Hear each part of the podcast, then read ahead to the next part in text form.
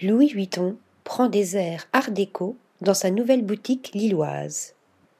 Le maletier français a posé ses valises dans le bâtiment de l'Huîtrière, un bâtiment iconique de la ville du Nord, inscrit au monument historique.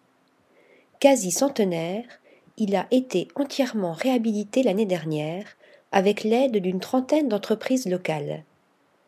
Ancienne table étoilée au guide Michelin, ce lieu est aussi un chef-d'œuvre art déco conçu par l'architecte Gaston Tranoï. Son fronton est sculpté de motifs floraux et d'une grappe de raisin.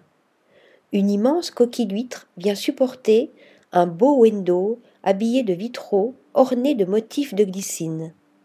L'enseigne présente d'autres merveilles comme ces mosaïques évoquant les fonds marins. L'intérieur du lieu a aussi été restauré ou reconstitué comme les mosaïques de grès au sol. Article rédigé par Lisa Agostini.